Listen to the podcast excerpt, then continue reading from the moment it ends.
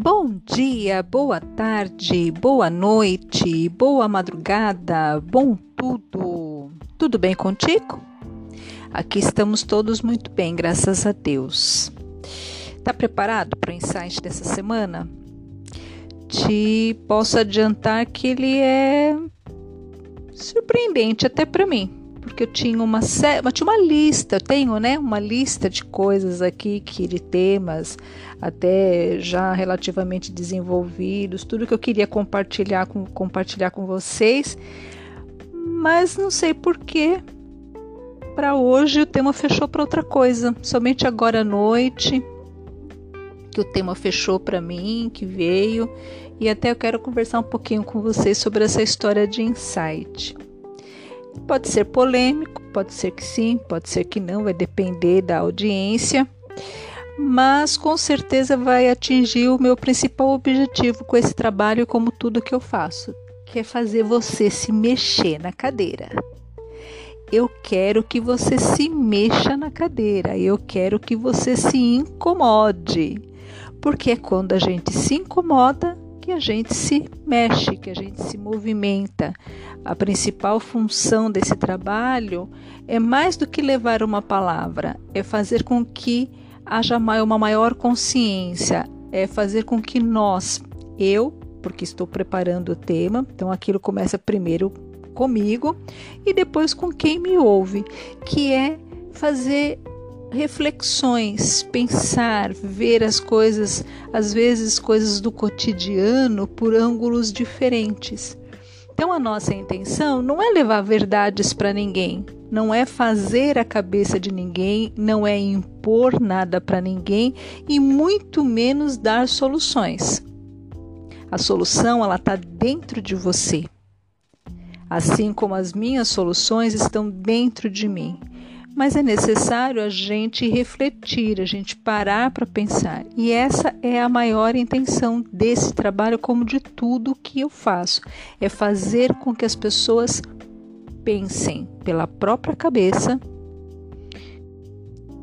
com a gente dando um empurrãozinho, né? Só para lembrar, vamos pensar, e quando você pensa, daí vem o teu insight, percebe?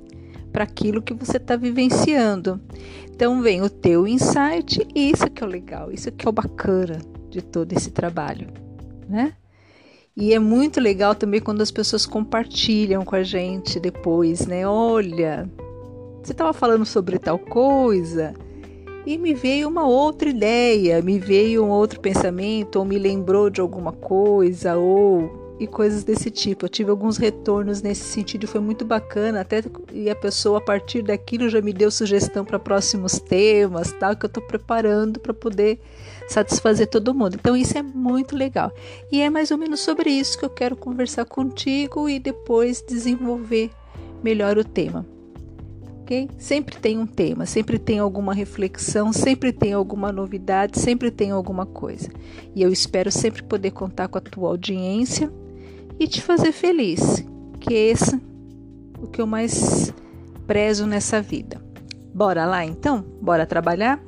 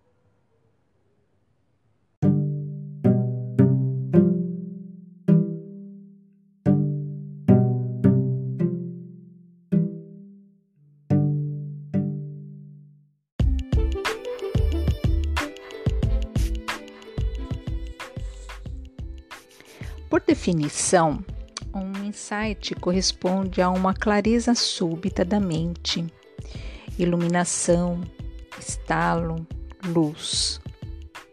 Na psicologia, significa a compreensão ou solução de um problema pela súbita captação mental dos elementos e relações adequados. Para mim, insight é inspiração. Eu posso tirar, eu sou uma pessoa que eu gosto de pensar, né? Eu gosto muito de pensar, eu sou, eu sempre já comentei com vocês aqui e sempre comento com as pessoas que convivem comigo que eu sou uma filósofa de botequim, adoro filosofar. Então, para mim, tudo é inspiração, sabe? Um bicho na rua pode me inspirar alguma reflexão, uma cena de novela, de filme, uma frase, um tema que eu estou discutindo, um assunto que eu estou conversando, de repente vem aquela aquela luz, realmente como vem a definição, vem aquela luz. Mas normalmente quando eu, por que, que eu defino como inspiração? Porque além dessa luz, ela faz com que eu veja um ângulo de algo que eu não estava vendo antes, que eu perceba, que eu tenha percepções as, sobre as coisas que ocorrem ao meu redor, sobre as coisas que ocorrem no mundo, sobre as minhas situações, sobre os meus dilemas, sobre as minhas soluções também e tudo mais. E dentro disso, é, eu sempre fui uma pessoa que eu sempre gostei de escrever, desde menina, né? Desde pequena, assim, já quando eu aprendi a ler, escrever corretamente, eu era boa de redação na escola, ganhava concursos, essas coisas todas. Sempre fui boa de escrever, gostava muito. Mas houve um período na minha vida que acho que não cabe aqui entrar, também não saberia entrar, dar uma explicação muito coerente, muito lógica que eu me bloqueei e eu parei de escrever. Escrevia assim textos comerciais, tal, porque dentro da profissão que eu exercia, eu escrevia muito, né, fazia e-mails. Então comercialmente eu continuava escrevendo coisas técnicas relatórios técnicos tal. Mas assim, escrever coisas sobre inspiração, né, poesias. Teve uma época que eu escrevia poesias tal. Eu parei durante muitos anos. Depois de um tempo, agora nos últimos anos, quando eu comecei a me voltar mais para mim, olhar mais para meus, pelos meus anseios, sobre o que, que eu queria da vida, é, reflexões da maturidade, começou a vir a vontade de escrever. Mas daí já era diferente, porque não, é, eu comecei a deixar vir essas inspirações e normalmente elas veio, vinham em frases, não vinham em textos completos. Não, era só vem aquela frase, aquela coisa e que eu gosto de jogar para as pessoas porque cada um tem um entendimento. Isso que é o mais interessante, que é o mais legal para isso. E você vê que a frase ela serve para todo mundo, mas cada um tem um entendimento. E isso começou a me divertir, eu comecei a trabalhar com isso. Depois, inspirada é, sobre o trabalho dentro do, de um de um vídeo de uma pessoa que eu vejo que foi até no Instagram, um cara muito legal que eu sigo e que eu tenho agora a honra de saber que a gente tem conversado tal. Que o André Gibran, ele falou que ele estava fazendo podcast e tal. Eu falei, por que não? Né? Por que não? E eu resolvi fazer. Agora eu vou fazer podcast sobre o quê? Sobre aquilo que eu mais tenho propriedade para falar. Foi o que eu pensei. Que seria justamente sobre filosofia, sobre a espiritualidade, como uma forma de viver, como uma maneira de viver, sabe? Como um princípio de vida, não simplesmente pela pela, pelo vazio da palavra, sabe? Não. É mais no sentido assim de, de se você é um ser espiritual, se você vive dentro de uma espiritualidade. Só que eu tive e tenho ainda uma preocupação muito grande de nós já estamos no 18º episódio e até agora eu já falei de tudo, já falei sobre a luz de psicologia, já falei de a luz da filosofia, de uma série de coisas, mas eu não falei sobre religião. E eu não pretendo, é, pelo menos não no sentido é, de de propagação, de pregação, de querer, sabe, de doutrinação. Não tem. Eu posso, dentro do meu trabalho, dentro dos temas que eu desenvolvo, eu posso até fazer baseado em alguma religião, mas não no sentido doutrinário. E era isso que eu gostaria de deixar muito claro, porque hoje especificamente o tema que nós vamos desenvolver, ele tem muito a ver, pelo menos a origem ali da conversa, a base do que eu vou falar, vem do princípio de uma religião. Que por princípio, na verdade, nem é religião, mas que no Brasil é vivido como religião. Então, quando a gente fala disso, as pessoas entendem como religião e acabou tornando isso. Mas quem conhece o trabalho, quem conhece a matéria, sabe que quem fez a principal ideia não era ser uma religião, e sim uma doutrina. De qualquer forma, eu achei muito interessante dentro das reflexões que eu tenho feito sobre esse assunto.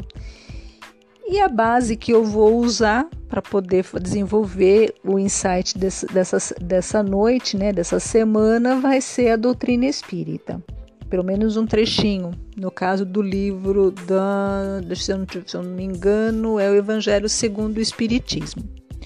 Mas eu quero deixar claro que não tem nenhuma intenção doutrinária. Então, os meus amigos espíritas não se decepcionem e os meus amigos e os meus ouvintes não espíritas não se desesperem porque eu não pretendo pregar ninguém nem converter ninguém ao espiritismo.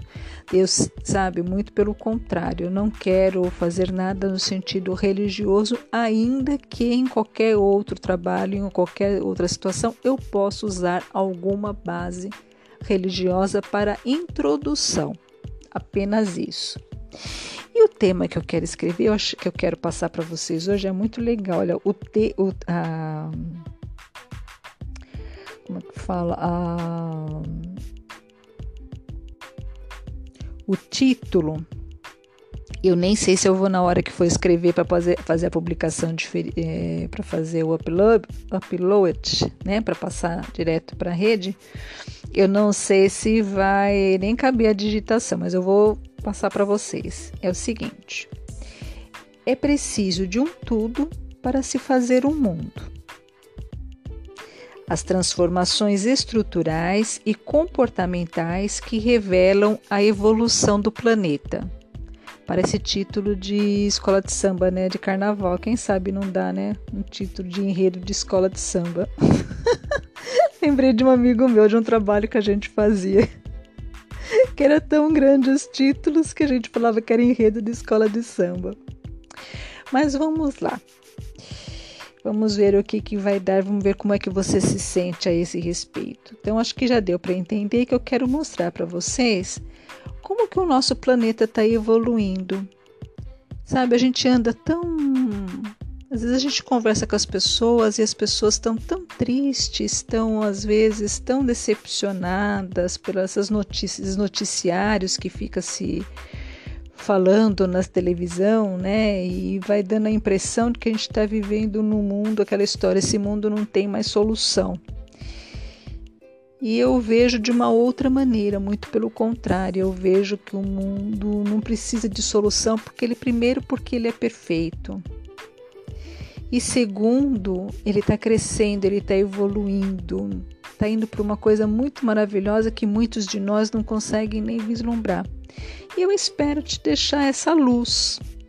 Como eu disse, não tem intenção de converter ninguém, não tem intenção de fazer a cabeça de ninguém sobre absolutamente nada, em nenhum tema, em nenhum assunto, seja qual for a base do desenvolvimento dele ou não, mas simplesmente dar o que pensar é essa a intenção. E se você pensar e de repente passar o seu final de semana enxergando o teu planeta de uma outra maneira, com outros olhos, eu já vou ficar bem feliz, tá bom?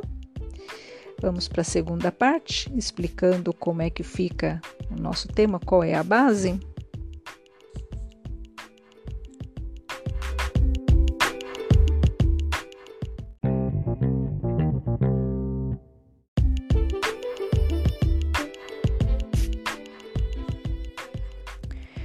Como eu já te falei lá atrás, a inspiração dessa semana ela só me veio agora à noite, praticamente agora de madrugada, quando eu fui, quando eu fui gravar o podcast. Normalmente não é assim. Normalmente eu vou me preparando já logo no começo da semana, na segunda-feira eu já vou sabe, me conectando com as coisas que estão ao meu redor, tal, e eu vou deixando vir os insights, vão vindo as ideias, daí eu pego, vou colocando as listinhas, falo, ah, tal tema, né, pode falar sobre tal tema, às vezes o insight é uma frase, é alguma coisa que eu mesmo vem na minha cabeça ou alguém fala para mim, falou, oh, isso aqui dá um tema, alguém, algum atendimento, alguma conversa que você está tendo com alguém, e a pessoa apresenta né, uma, uma, um conflito dela, alguma coisa assim, fala, oh, isso aqui dá um tempo porque não é só dessa pessoa, é de várias pessoas, e assim a gente vai colocando as listas, né?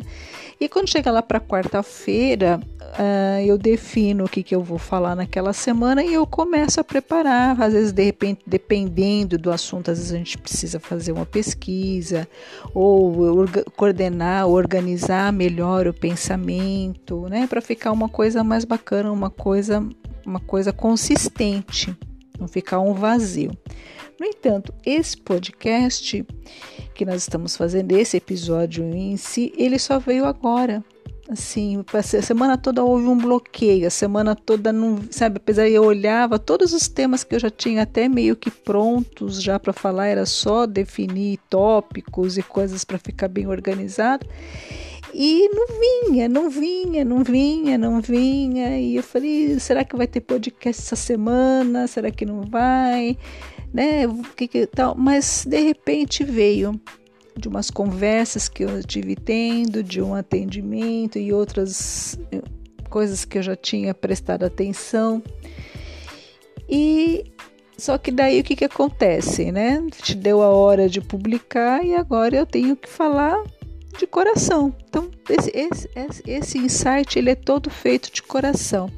E a, e a base que me veio pode, poderia ter, se eu tivesse preparado mais durante a semana, talvez me viesse uma outra base. Como eu disse, foi texto de um livro da, da, das obras básicas do Espiritismo, que é o Evangelho segundo o Espiritismo. O capítulo eu não vou saber falar, mas o título chama Há muitas moradas na casa de meu pai.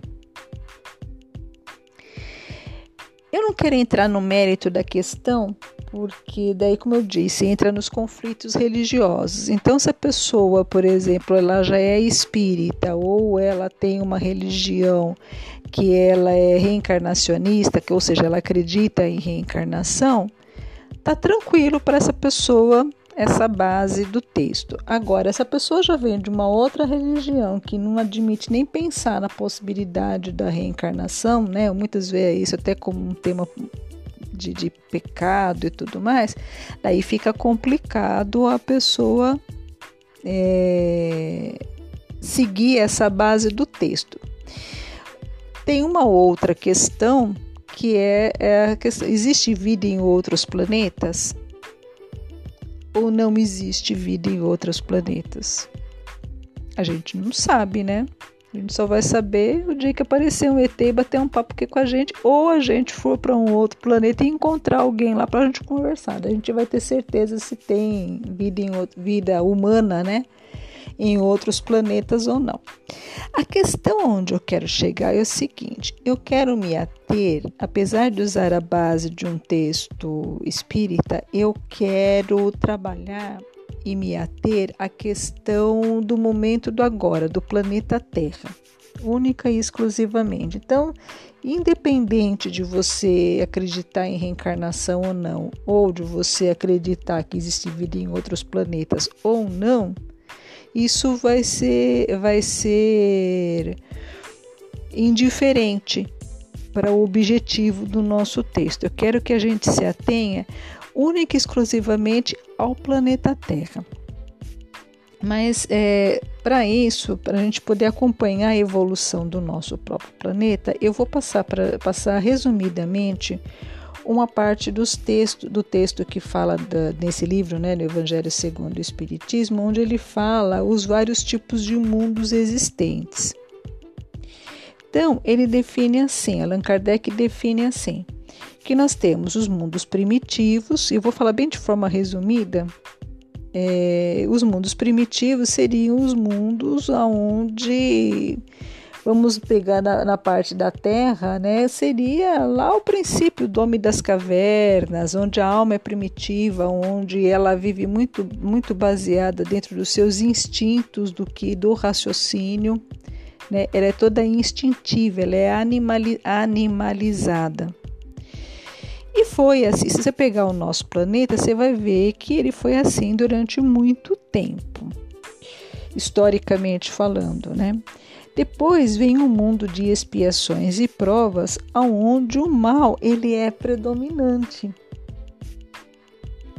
mas o ser humano já tem responsabilidade sobre o que ele faz. Por quê? Porque ele já tem uma consciência, ele já desenvolveu além, ele já foi além dos instintos, né? Ele tem emoções e sentimentos.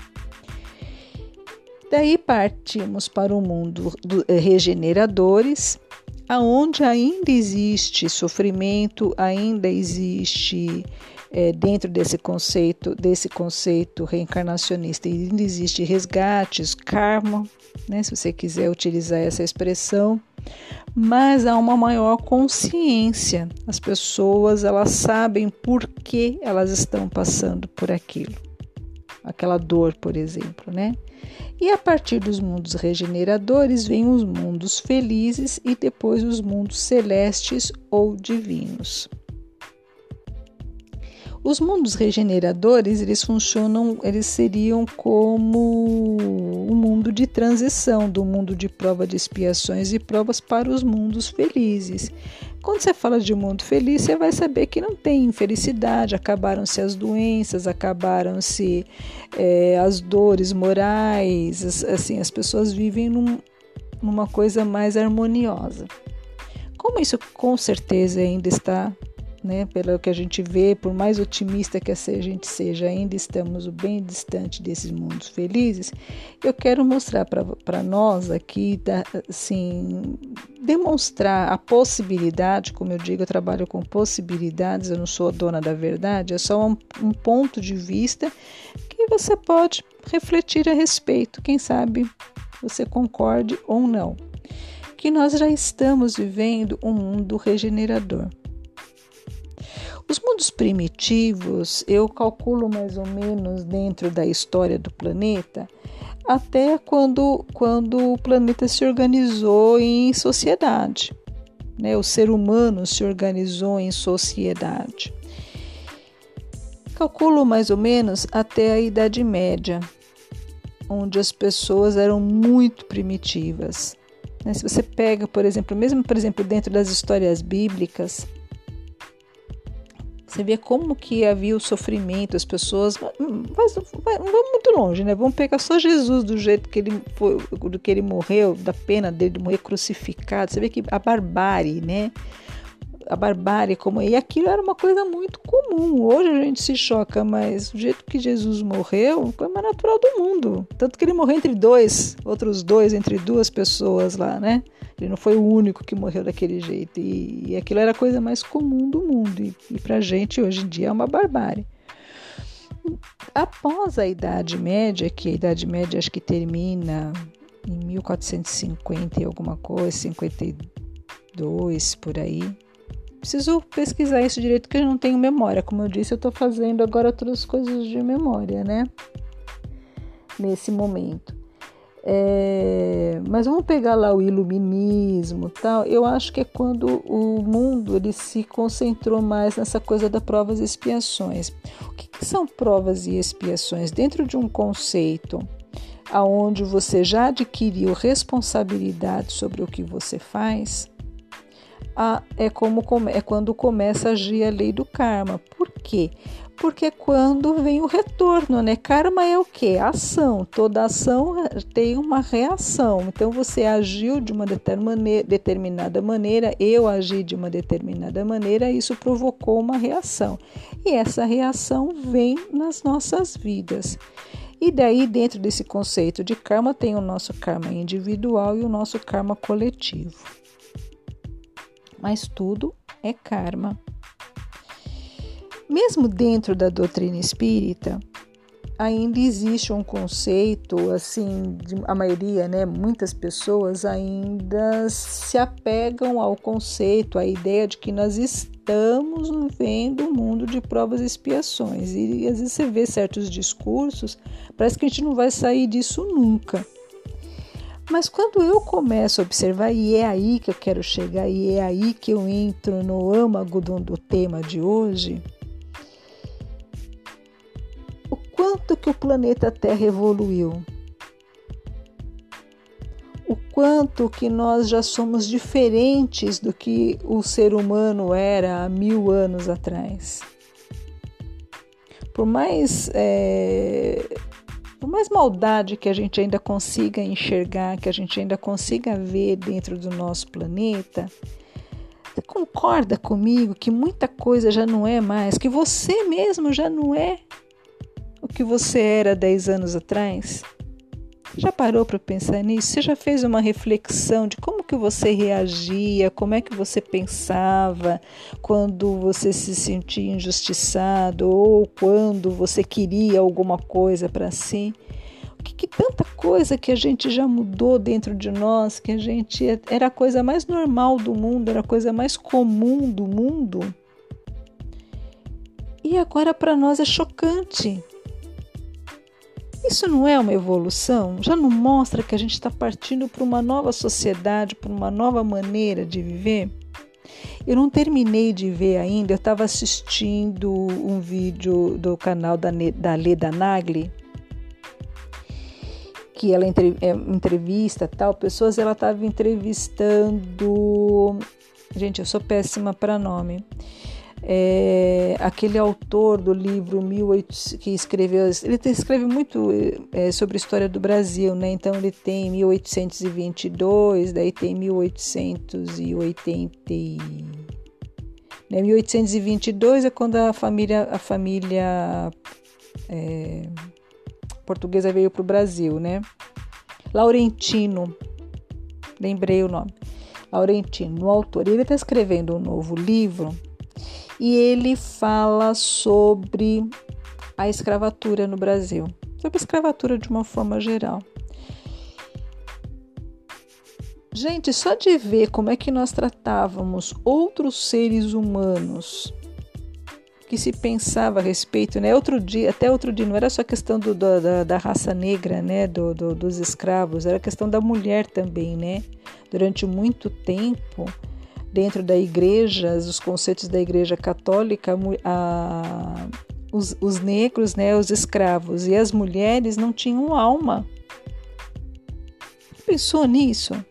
Falar que mulher não tinha alma, o ser, o ser que sendo que o feminino é tão sensível, né?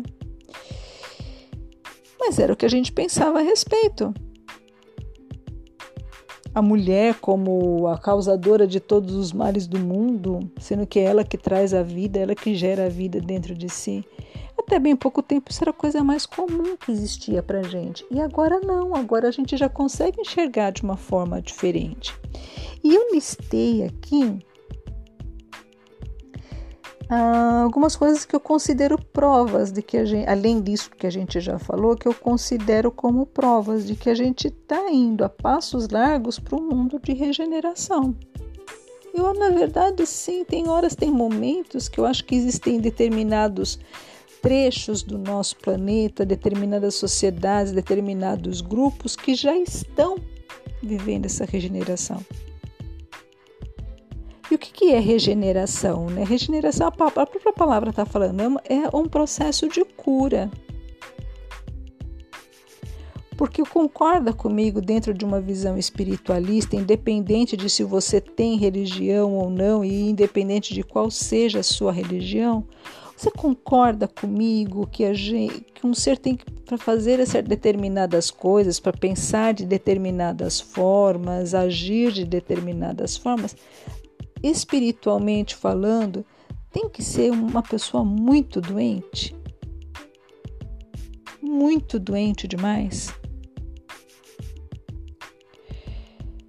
Quando esse espírito começa a se curar, quando esse espírito começa a tomar consciência das suas ações e querer modificar essas ações, querer.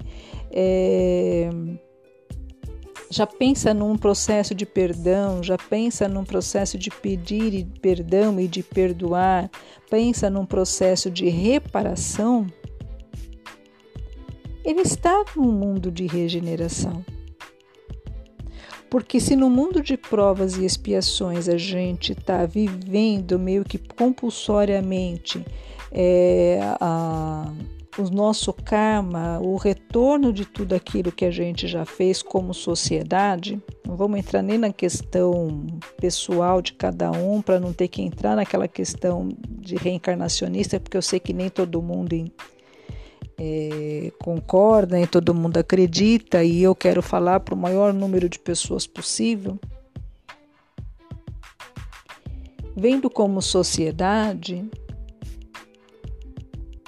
a gente está colhendo muitas vezes coisas que foram feitas lá no passado.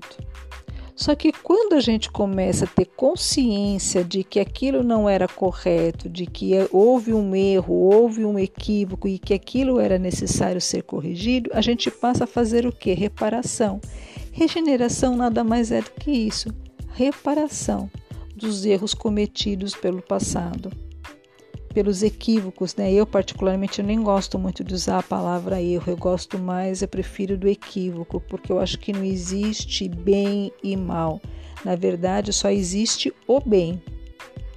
Fora do bem é tudo ignorância. Ignorância do bem. Quando nós ignoramos, agimos do jeito que é possível agir. Quando a gente tem consciência, quando a gente conhece, a gente trabalha com responsabilidade e automaticamente a gente migra para o bem. A gente é só muitas vezes quando a gente chama aquilo que nós fazemos que estamos fazendo mal, na verdade é porque nós estamos ignorando o bem. Nós não temos o conhecimento daquilo. Então, no próximo bloco que eu quero falar com vocês agora é sobre essas provas de que a gente está caminhando sim a passos largos para um mundo de regeneração. E isso, quando eu comecei a listar aqui todas essas pequenas provas, tem tanta coisa aqui que me deu tanta esperança, tanta alegria, e eu espero que isso também possa alcançar o teu coração.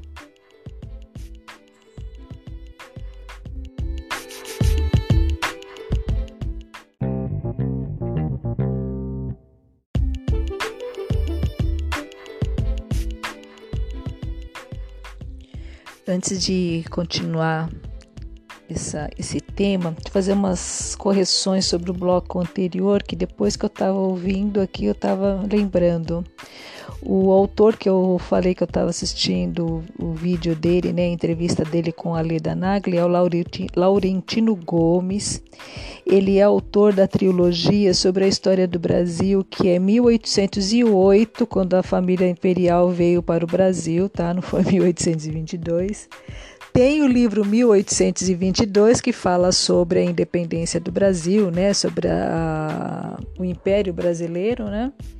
que quando na época que Dom Pedro I foi o primeiro imperador do Brasil, depois 1889 quando é proclamada a República. Então ele termina a trilogia dele. Até para eu terminar de ler falta ler esse 1800, eu li, eu li 1808, 1822 eu não li ainda. Eu ainda tenho esse livro, mas 1822 e 1889 eu ainda não li. Está aqui na lista para ler tem uma correção necessária, que foi uma informação que eu passei de memória, né? E a memória não, não dá para não tá dando para confiar. Estou corrigindo. Mas continuando o nosso tema. É, quais são assim as provas que a gente tem de que, no caso eu tenho para apresentar, né, de que o nosso mundo ele está caminhando para o mundo de regeneração. E em muitos aspectos, acho que a gente já está mais para regeneração do que provas e expiações. Uma das coisas é busca de melhores condições de vida. O ser hum, quando eu falo melhores condições de vida, eu não estou falando na questão de conforto material. Isso é claro, né? O ser humano, né?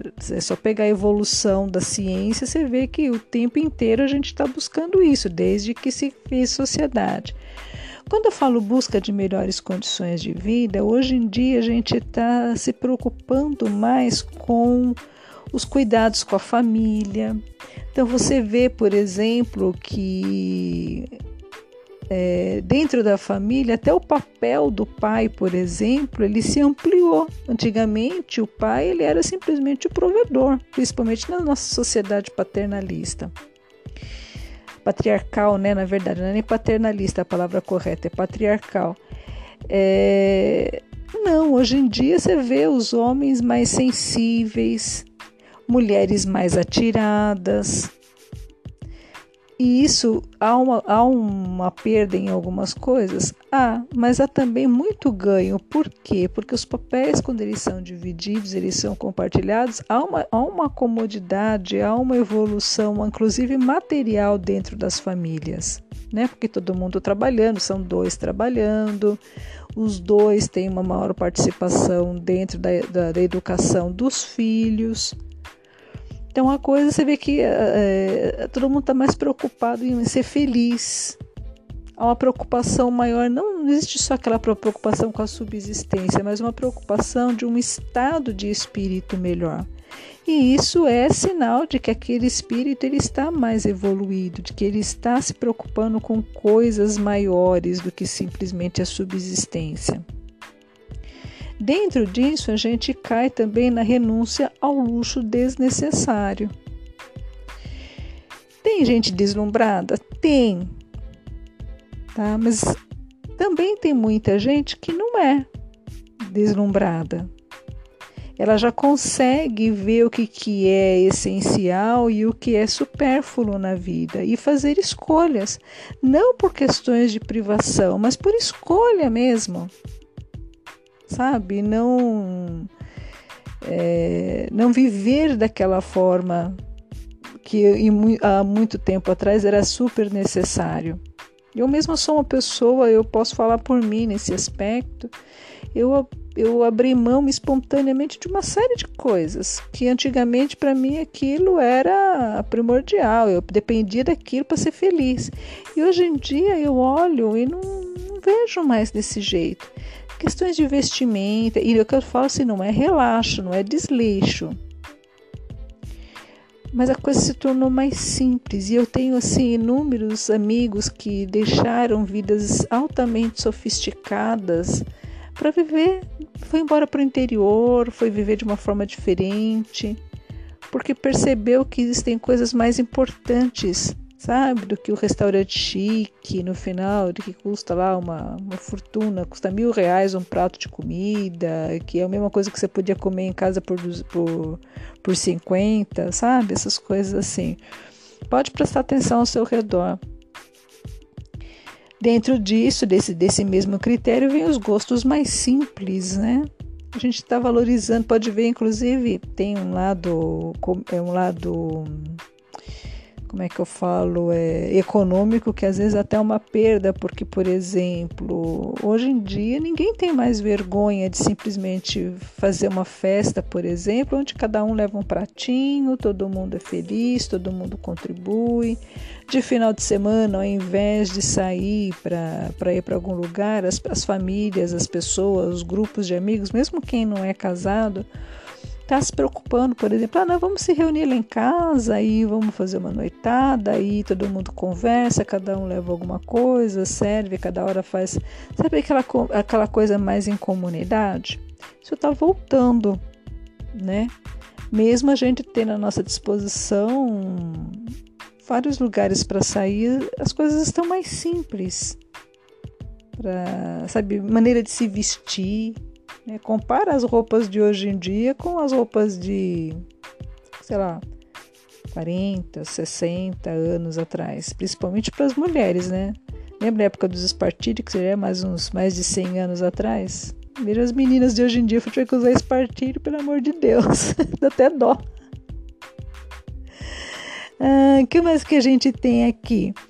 Uma consciência de que existe algo maior por trás dos fenômenos do planeta. Quando eu falo isso, fenômenos do planeta, é sobre a criação mesmo, sobre o planeta.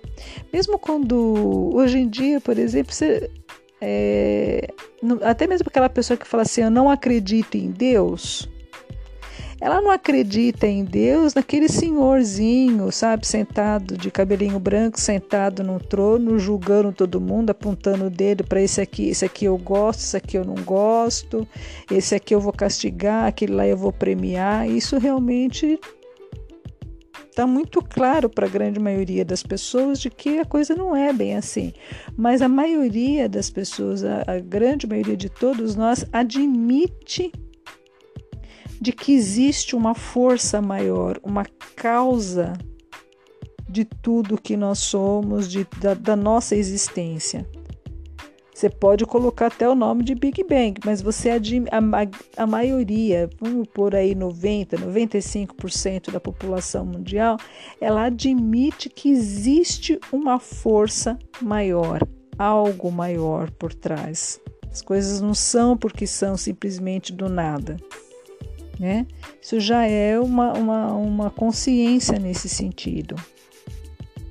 Daí eu coloquei aqui na minha listinha também, entre aspas, uma humanização dos animais, inclusive os ditos selvagens.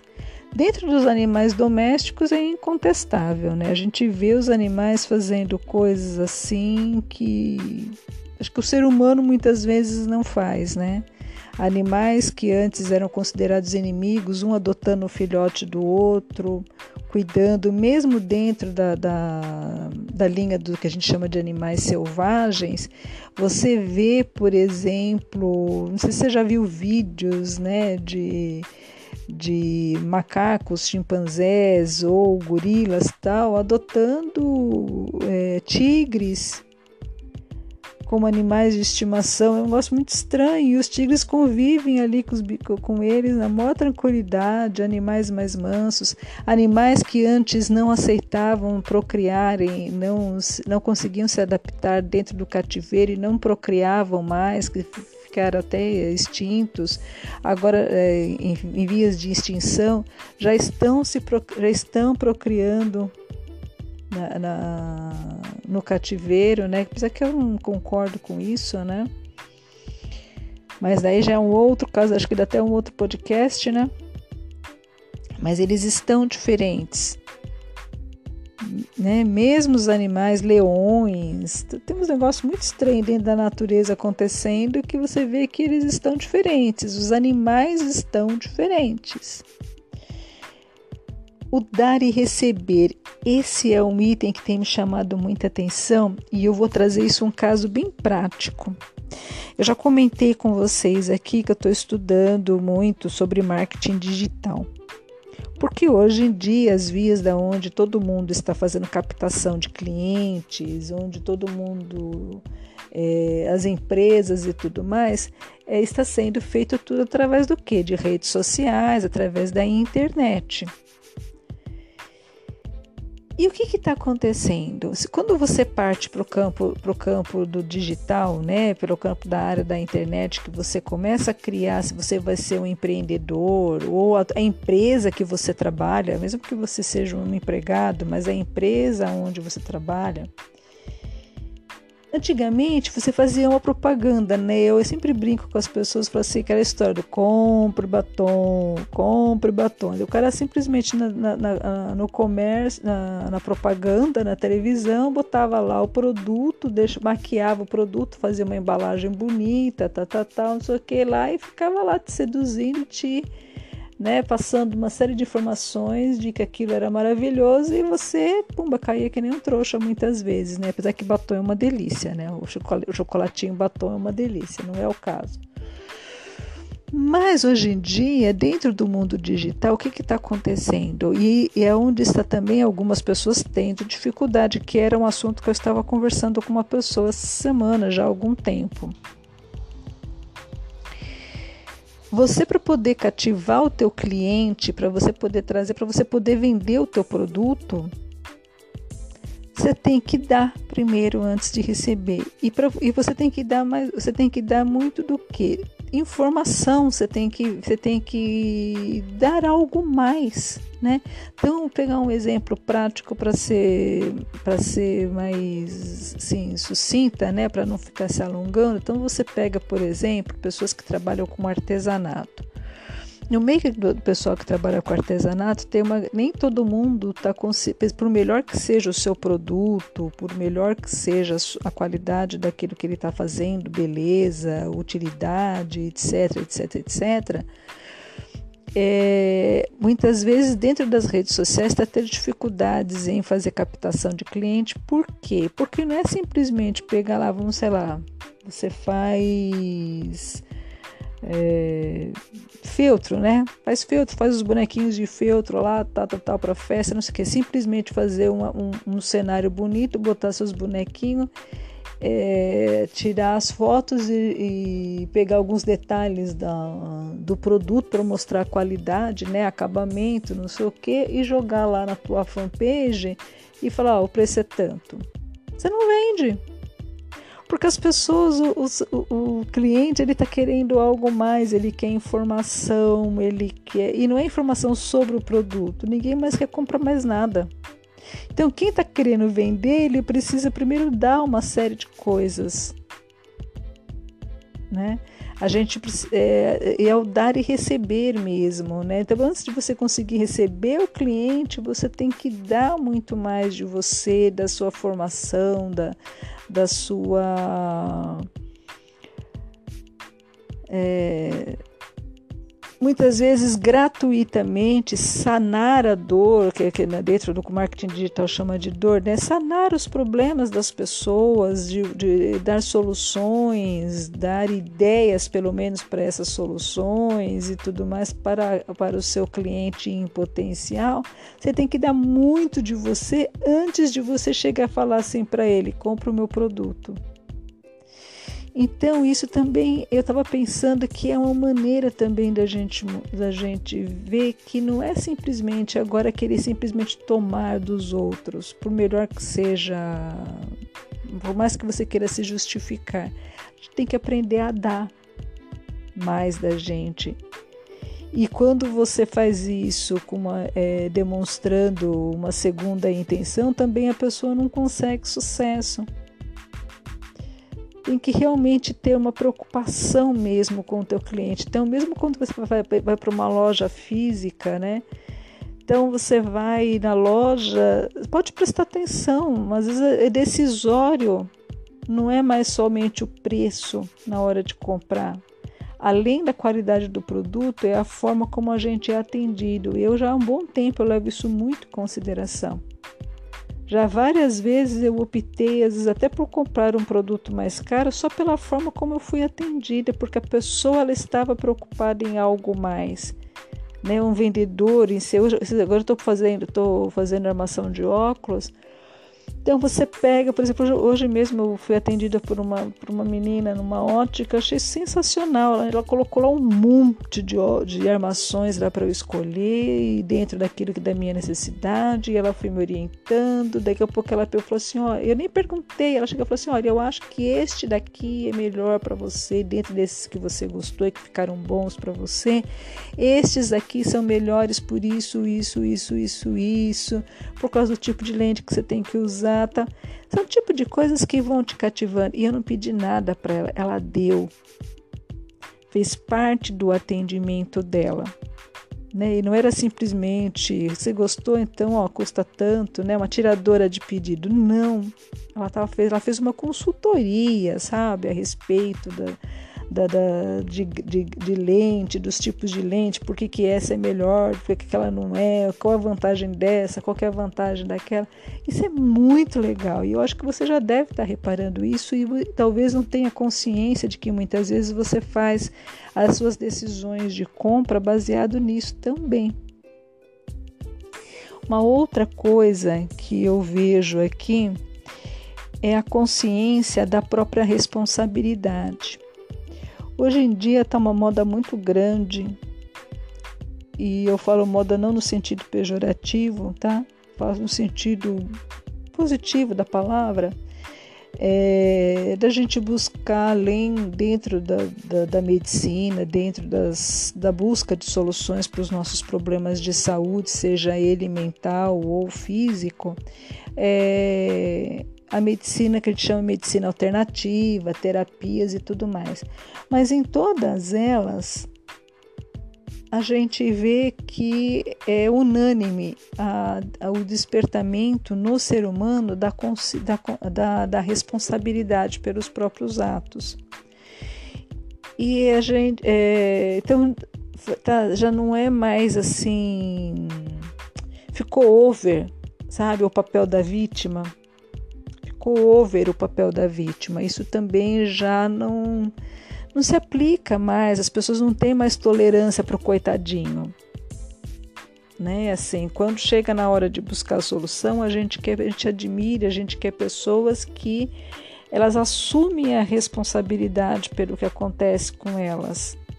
Fulano me prejudicou, mas me prejudicou porque eu deixei, porque eu permiti, porque eu abri as portas para aquilo né? Tudo busca isso. Quando você vai fazer uma terapia, tal, se você chega lá com o papel de coitadinho e que o teu terapeuta vai mudar o teu pai, tua mãe, o terapeuta vai mudar o teu marido, o terapeuta vai mudar teu filho, o terapeuta vai mudar tua mulher, você dança, você se engana porque não é, a mudança está em você. Por quê? Porque você é responsável pelo que acontece na sua vida, né? Até mesmo dentro da lei da atração, por exemplo, que é uma outra coisa que eu vejo que é uma consciência, está dentro dessa questão da responsabilidade. Por quê? Porque você atrai aquilo que você pensa. Então você pega a, a, os critérios da, da, da física quântica, por exemplo, tudo demonstra que é baseado, tudo aquilo que acontece na tua vida, tudo aquilo que acontece na minha vida é baseado nos padrões de pensamento que eu tenho, nos padrões de pensamento que você tem, naquilo que você sente, né? Porque não é só pensar, né? Não é só mudar o pensamento e ficar repetindo palavras ou pensamentos ou conceitos, mas depende muito do nosso sentimento, das nossas sensações, dos nossos valores. Isso tudo tem a ver com responsabilidade. Ah, que mais aqui? Admissão de que o ser humano é mais do que, a, do que mente e corpo, né? Que está dentro daquilo que eu, tô, que eu já falei mais para trás quando você admite que existe uma força criadora, que existe algo mais por trás de todo de tudo que existe no planeta, de tudo que por trás da vida, né? Existe algo mais. O ser humano, mesmo dentro dos critérios da, da, da Organização Mundial de Saúde, né? Não é só simplesmente ah, você é saudável porque a tua mente, o teu corpo está em ordem. Não, então as suas tem a ver as suas emoções, tal, e se fala, já se, já se permite falar em alma. Então eu acho isso muito legal e mostra que a gente está caminhando para algo maior, né? Do que simplesmente a subsistência. Deixa eu ver mais uma que eu coloquei aqui na lista. A lista é bem grandinha. Entendimento de que a profissão pode ser mais do que um meio de sustento. Isso era uma, é uma outra coisa que eu tenho conversado muito, que é a questão da realização, da realização pessoal como profissão. Durante muito tempo, a nossa sociedade acreditou, até por questões religiosas, de que o trabalho era um castigo Né? Não tem aquela história do Adão e Eva, né? Por causa que foram expulsos do plane... foram expulsos do paraíso, então agora você vai ter que trabalhar para ganhar o seu sustento. Isso, quando a gente fala, fala em trabalho, aquilo é um castigo, é uma praga, né? Imagina trabalhar, né? Quem, vai, quem, quem é iluminado não trabalha. Aí você descobre o contrário. Quanto mais iluminada é aquela alma, quanto mais evoluída é aquela alma, mais ela trabalha, menos ela descansa, mais ela trabalha. Né? Vê aí os nossos grandes avatares dentro do, do, do, nosso planeta, quanto que esses seres trabalharam. Isso em todos os, todas as áreas. Né? Quanto que essas pessoas trabalhavam? Elas dormiam muito pouco, comiam menos ainda e trabalhavam muito mais em prol dos outros. Esse aqui é o detalhe, né? É nem em prol de si mesmo em prol dos outros. E dentro disso, a gente está vendo que a, a escolha de uma profissão, para uma grande maioria, não digo para todos, é justamente isso, sabe? Você escolher algo que você gosta de fazer, não é simplesmente para ganhar o pão de cada dia, mas para ser feliz, para fazer aquilo que você gosta e, incrivelmente, receber por isso.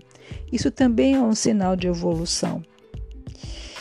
Uma outra questão que eu, eu vou considerar para a gente poder encerrar, que seria assim, é, eu coloquei assim, que é o sucesso, o êxito profissional tem muito a ver com o servir ao próximo primeiro, depois aos interesses, ego, interesses egoísticos.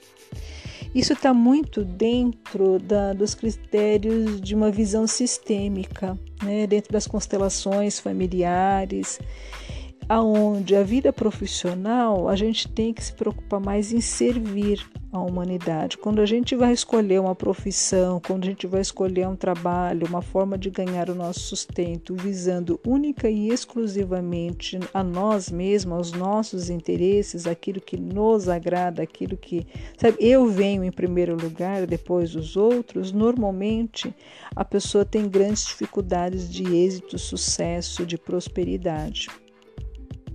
É, eu já dei algumas pinceladas a respeito disso nos primeiros episódios que a gente fez, quando eu fui falando sobre as relações, né, no eu com eu, a nossa relação familiar, as nossas relações familiares, e eu tenho até dentro do projeto com, aqui para com vocês para poder desenvolver isso mais profundamente, porque é, dentro até de todas as transformações que está tendo no nosso, no nosso país, principalmente agora com a reforma da previdência, com essa coisa da aposentadoria que está cada vez mais distante, do desemprego, da nova, das novas das, das reformas trabalhistas, aonde muita coisa que era de uma, de uma cultura paternalista vai tá, está sendo mudada no nosso, no nosso Brasil, daí no caso estou falando especificamente do Brasil, mas que já aconteceu em outros países, na Europa e tudo mais, nos Estados Unidos, é totalmente diferente do que é no nosso país.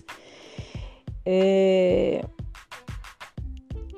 a gente precisa começar a pensar no outro tanto quem é patrão pensar no, no, no, seu cliente, pensar no seu, no seu colaborador, assim como o colaborador, como o empregado, se colocar no lugar do patrão, se colocar no lugar do cliente que ele está atendendo, sabe? Então é tudo voltado agora para o outro, e a partir do momento que a gente presta o serviço para o outro, o retorno vem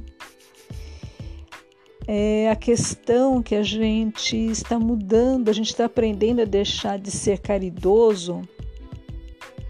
Eu acho que eu complementaria para finalizar. A gente está abandonando o sentimento de caridade para aprender a ser solidário. E eu acho que essa é a maior prova de que nós estamos já num mundo de regeneração.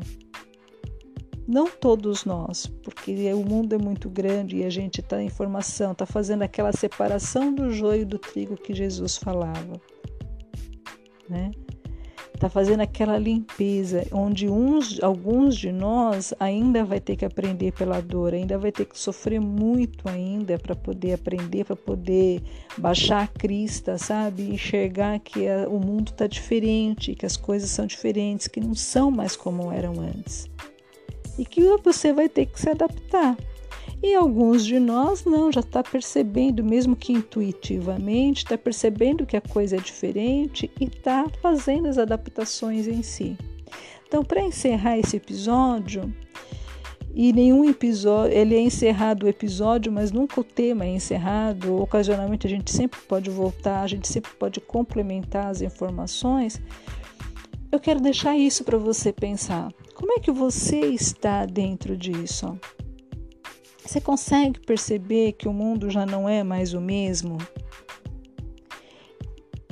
E principalmente se você já for de uma geração dos seus entre acima de 30 anos, porque o jovem já está diferente, mas eu vou pegar acima dos 40, 35, 40 anos, você começou já a perceber que o mundo está diferente?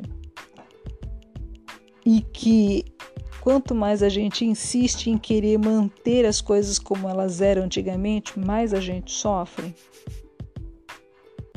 Pensa sobre isso um pouquinho. E se você não concordou, se alguma coisa te incomodou, que é o que eu mais desejo, se te incomodou a coisa do que foi dito ou não ficou clara para você, entre em contato a respeito lá nas redes sociais. Você pode, se você não quer se, se, se você não quer se é, manifestar publicamente, manda um direct para mim através do Instagram e a gente conversa, eu respondo e eu complemento, faço um podcast, faço um episódio complementar esclarecendo. Vamos conversar a respeito disso, vamos trocar ideias. Eu gosto muito a respeito disso. Tá bom? Fica com Deus, espero que isso possa ter despertado em você algum tipo de pensamento, uma ideia, alguma coisa que você não tinha prestado atenção ainda. Eu espero isso, tá? Mas se não aconteceu, se você quer contestar, estou aberta. Amo, adoro contestação. Beijo, fica com Deus e até a semana que vem.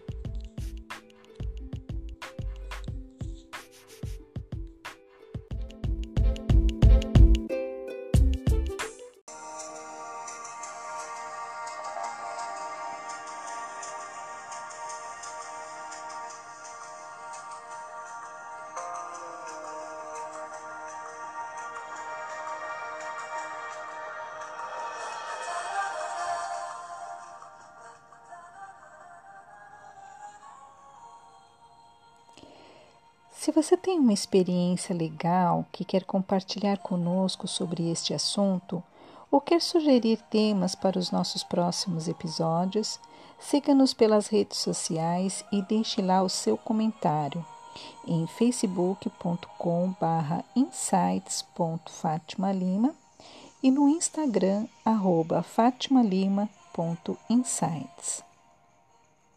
E se gostou, compartilhe Todo sábado tem um novo episódio aguardando você. Insights. A nossa bandeira é a liberdade de ser quem somos. Tenham todos um bom final de semana, muita luz e paz.